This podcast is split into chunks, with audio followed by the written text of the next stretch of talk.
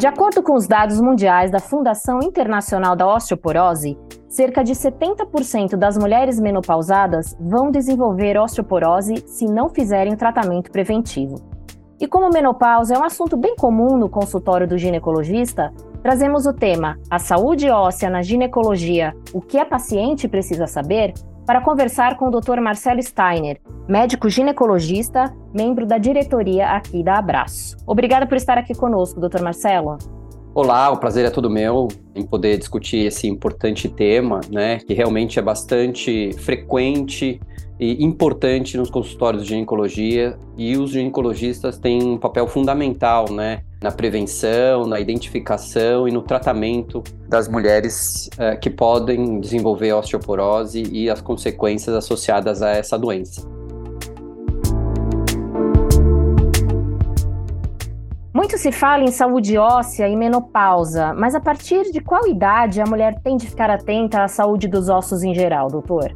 Então, primeiro, importante, quando a gente fala em saúde óssea, né, existe um conceito de pico de massa óssea, e quanto maior esse pico de massa óssea, em teoria, melhor a sua saúde óssea. E esse pico de massa óssea, ele a, acontece, né, tanto em termos de quantidade de mineral, né, de estrutura óssea orgânica como também de qualidade desde a infância. Né? Então é importante já desde a infância se ter essa preocupação com a saúde óssea. Ele tem um, uma importância muito grande durante a adolescência, que é onde você tem um ganho importante né, de massa óssea e de estruturação desse tecido ósseo. Então há um pico né, quando a, a, mulher, no caso, né, a garota, a menina entra na, na, adolescência até em torno de 25, 30 anos. Depois, entre os 30 e 40 anos, há um platô.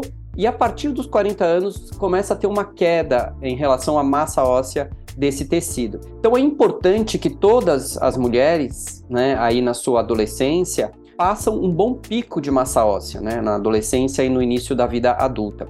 E logicamente que também tem uma infância aí com né, uma boa nutrição, atividade física, enfim, sem uso de medicamentos que possam comprometer, isso se dá também durante a adolescência e essa, a vida adulta. Esse pico de massa óssea, ele é definido muito pela questão genética, em torno de 70%, 80% é definido eh, de acordo com a genética do indivíduo, mas 20% por hábitos né, de vida. Então é importante que na infância, adolescência e, e adulto jovem, essa mulher tenha hábitos saudáveis e consiga alcançar um bom pico de massa óssea. Porque se ela não alcançar, quando ela começar a perder, ela já vai perder num estágio abaixo do potencial dela, né? E aí a chance dela desenvolver osteoporose é muito maior e a chance dela desenvolver fratura é muito maior. Então, o cuidado tem que acontecer desde sempre. Você falou de, de pacientes jovens, então eu pensei aqui nas pacientes que estão em idade fértil. Durante a gestação, existe algum cuidado específico sobre a saúde óssea? Olha, é, assim, a gestação é um momento em que você tem uh, um impacto importante no metabolismo do cálcio, né? Há uma demanda uh, maior de cálcio e a reserva que se tem de cálcio no, no organismo é o esqueleto, né? Então, esse esqueleto durante a gestação, ele é, fica vulnerável. Então, é importante que essa mulher tenha bom consumo de cálcio nesse período, tenha até medido a sua vitamina D e, eventualmente, se tiver baixa, é um grupo em que a gente orienta uma suplementação, né? E também, ah, neste momento, fazer exercícios físicos, inclusive resistidos, aí, que podem ajudar tanto na questão ah, muscular, que, que tem repercussão positiva no tecido ósseo, né? Quer dizer, existem células ósseas que são estimuladas mecanicamente, né? Então, você fazer atividade física, estimular seu músculo para estimular o tecido ósseo, acaba tendo um bom impacto na saúde óssea. Então, uh, esses cuidados precisam ter. Existem algumas mulheres, né, um grupo bem pequeno, que tem risco de ter, inclusive, fraturas ósseas relacionadas à gestação, né, e isso é, é uma doença, né, fraturas relacionadas à, à gestação, graças a Deus é um grupo pequeno, mas eventualmente pode acontecer isso. E esse público, né, que tem fraturas durante a gestação, é um, um público de mulheres que que a gente tem que já retirar, né, identificar ali do público geral e essa mulher tem que ter um cuidado específico aí durante a vida pós-gestação, né? Porque ela tem uma chance de ter novas fraturas, ela tem aí um, um tecido ósseo bastante vulnerável para fraturas. Não é algo comum, né? Mas não é assim, não é, é assim. Já tive casos, né, de mulheres que tiveram fratura durante a gestação. E, e, é uma, uma atenção que às vezes os médicos obstetras precisam ter, né? É, há, há, uma confusão, lógico, há, pode ter dor, né, por mudança, mudança do eixo, né, dessa mulher, porque há uma tendência do, do, peso da barriga, né, fazer com que ela seja jogada à frente e isso exige, né, uma, uma força contrária, né, na, ali muscular e coluna. Então ela pode ter mais dor lombar, sem dúvida, pode ter mais dor articular, mas eventualmente se a dor é muito importante, contínua, às vezes é importante uh, se ter a noção que pode até ter uma fratura ali e isso deve ser feito, deve ser feita essa avaliação. Mas repito, uh, não é algo para ficar desesperado assim, né? Porque é, é uma incidência muito, muito, muito baixa. Mas é, é muito importante seu recado para que os colegas médicos, né, fiquem de olho falamos da criança, né, da, da jovem, agora da gestante, mas a densitometria óssea, que a gente tem falado muito aqui na Abraço, que é um exame padrão, né, de diagnóstico da osteoporose, a partir de qual idade que você recomenda já para suas pacientes? Veja, é, só um parênteses, né? É, a densitometria óssea é uma das ferramentas para se diagnosticar o que hoje a gente faz, que é o risco de fratura. Né? Então, a massa óssea, a massa, a quantidade mineral que você tem numa região que você avalia, que é a densidade mineral óssea, é um dos parâmetros que você utiliza para classificar essa mulher em, em, risco de fratura, né? E eventualmente, se você identificar com um risco importante, você vai fazer tratamento, estratégia específica, certo? Então, é, existem vários, vários fatores que você uh, utiliza, né, fatores de risco clínico, associado a essa a densitometria óssea, que permitem você classificar o risco de fratura de uma, de uma mulher. Né? Eu, eu sou ginecologista, eu acabo falando mulher, mas os homens também funcionam da mesma forma. E, e, e aí, a, quando solicitar a primeira densitometria, é, é, um, é uma polêmica entre os ginecologistas, né? Porque, assim, os guidelines são bem consensuais em dizer assim: a primeira uh, densitometria você vai pedir pensando em idade com 65 anos. Você só vai pedir antes dos 65 anos se tiver algumas situações de risco. Né? E aí no guideline tem lá, quer dizer, histórico uh, familiar de fratura, baixo peso, né? o IMC abaixo de 18, menopausa antes dos 45 anos, e uh, tem alguns outros, uso de glicocorticoide, tem alguns outros que permitem aí dentro do guideline você solicitar a densitometria óssea. Mas na prática, né, isso é uma coisa já bem estabelecida entre os ginecologistas e pouco possível de se mudar. E eu também não, não, não faço uma crítica assim uh, tão importante em relação a isso. A maioria dos ginecologistas solicitam a primeira densitometria nesse período em que a mulher está entrando na menopausa, né? Então se pede esse exame aí uh, nesse momento, quer dizer, ah, ela está começando a ter sintomas, ou ela já está um ano aí sem menstruar, vamos fazer uma densitometria óssea para fazer a fotografia da sua massa óssea e ver como tá. Mulheres saudáveis, né? Tem um fator de risco, a grandíssima maioria você não vai identificar nenhuma alteração, né? Então, normalmente vem normal. Agora, aquelas mulheres que tiver algum fator de risco, pode ser que você identifique. Então, assim, eu acho que tudo bem você, mulheres que tiverem qualquer fator de risco que você suspeite, ah, tabagismo, ou, sei lá, tem alguma coisinha, pedir a primeira densitometria. E se vier uma osteopenia importante, ou mesmo uma osteoporose, você identificou aquela mulher com eventual maior risco e vai fazer as medidas necessárias para diminuir o risco dela ter uma fratura. O que não pode, né, isso que eu acho que é a grande mensagem, é o seguinte: vir uh, uma mulher saudável, né, que você está tratando, você pede uma densitometria, essa densitometria vem normal ou com uma osteopenia leve ou moderada, e você solicitar um novo exame todos os anos ou a cada dois anos. Não vai fazer nenhuma diferença né, na sua conduta e na sua orientação repetir esses exames uh, todos os anos, porque o tecido ósseo ele não muda tão rápido, né? E invariavelmente a sua orientação para essa mulher, independente do que vier na densitometria, acaba sendo a mesma, né? Exercício físico, boa alimentação, bons níveis séricos de vitamina D, e, e, então isso não vai mudar, né? Então, é, não é um exame de rotina, não é um exame que se faça todos os anos. É um exame em que você tem que ter um racional clínico para pedir. Né? E se a primeira veio muito normal em mulheres nesse período de vida, em torno de 50 anos, a próxima você pode pedir em 5 anos. Né? E tem estudos mostrando até em 10 que não vai fazer diferença, porque o grande receio é a fratura e a fratura vai acontecer normalmente aí já na sexta década de vida, né? Então esse período, a grande importância é você fazer todas as orientações para tentar manter ao máximo a saúde óssea e não necessariamente fazer tra tratamentos específicos já com medicamentos antifratura, entendeu? Então a grande maioria vai ser orientação nutricional, orientação de uh, exercícios físicos direcionados, suplementação, né? Uh, suplementação de vitamina D e eventualmente de algumas outras coisas, e, e é isso. Doutor Marcelo, é sabido que os riscos para osteoporose eles são maiores após a menopausa. Por que, que isso acontece exatamente? o que acontece é o seguinte, né? Você existe um processo no tecido ósseo é, que chama-se remodelamento ósseo, né? Então, o nosso tecido ósseo ele tem a capacidade de, de se renovar, né? É, existem duas células, vamos, vamos colocar assim para ficar mais simples, duas células, uma célula que reabsorve aquele osso teoricamente ruim e uma outra célula que forma o osso, né? Então, primeiro você reabsorve esse osso teoricamente ruim e depois você vai ter um osso que vai formar.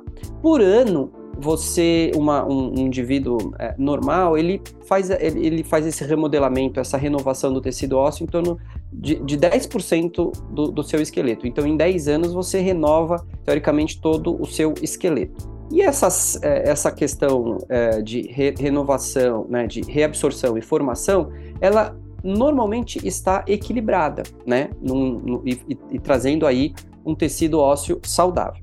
Quando a mulher entra na menopausa, e isso acontece com a mulher e não acontece com o homem, existe um processo de um aumento desse remodelamento, e esse remodelamento a, acontece por um aumento muito mais importante na reabsorção do que na formação. Então, pela perda do estrogênio, você tem uma sinalização para as células que reabsorvem osso reabsorverem muito mais. É uma, é uma sinalização inflamatória, né? Eu sempre digo, quando a mulher perde o estrogênio, ela perde um aliado, e ela perdendo o estrogênio, ela fica mais inflamada, tem mais processos inflamatórios. E no tecido ósseo não é diferente, né? O, estrogênio pro tecido ósseo é, é, fundamental, ele é um aliado muito, muito grande. Pequenas quantidades de estrogênio já trazem uma condição muito boa para o tecido ósseo. Bom, mas quando a mulher perde esse estrogênio, é, existe esse estímulo inflamatório de aumentar a reabsorção óssea. Essa célula, né, que é o osteoclasto, é, aumenta muito a sua função e a sua quantidade no tecido ósseo. Há um aumento também do osteoblasto, que é a célula formadora, mas não na mesma quantidade do que se tem dos osteoclastos. Então acaba, né, se você fizer a continha, se reabsorve muito mais do que forma. Então a conta final é perder massa óssea. Então a mulher nos primeiros anos de pós-menopausa, ela tem um aumento muito muito grande desse remodelamento. Então aquele remodelamento, né, que já era deficitário a partir dos 40 anos, que acontecia em torno de 1% por ano, em mulheres na pós-menopausa, ele pode acontecer uma perda em torno de 5% por ano. É uma perda importante.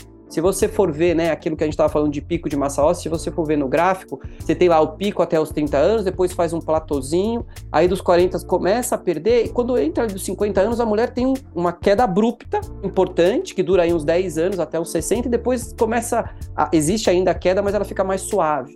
Se você pegar com homem, faz o mesmo processo, só que não tem essa queda abrupta entre 50 e 60 anos, mais ou menos. Então a mulher, ela, ela é vulnerável a isso, né? Ela tem essa, esse remodelamento aumentado, uma perda de massa óssea importante, e isso acaba é, impactando o tecido ósseo dela e aumentando o risco dela fazer fratura. Por isso que é importante fazer um bom pico de massa óssea, porque vai perder e, você, e ela vai ter esse remodelamento aumentado. Com a grande maioria das mulheres acontece isso. Umas têm um remodelamento maior do que outras, há uma variação, mas em geral todas vão perder tecido ósseo uma certa, com uma certa importância, né, mais importante nesse período. Então é, é, acaba sendo esse, essa a atenção que a gente tem que ter. Por isso que o ginecologista é importante neste momento né? Porque ele precisa entender, é, identificar aquelas mulheres que já estão num risco ali neste momento, quer dizer, que eventualmente não fizeram um bom pico de massa óssea, ou que têm fatores de risco com, contribuintes né, para mal, para uma saúde óssea inadequada, que vai se somar a esse processo que vai acontecer com todas, e, ela, ele, e ele fala: bom, essa mulher tem risco de ter fratura no futuro, eu vou olhar com mais cuidado. E se ela tiver, ele vai fazer a prevenção da perda de massa óssea, a prevenção da fratura, ou eventualmente já o tratamento, né? Dessa eventual fratura que essa mulher pode ter, porque o nosso grande objetivo, nosso grande objetivo na assistência à osteoporose é evitar fratura.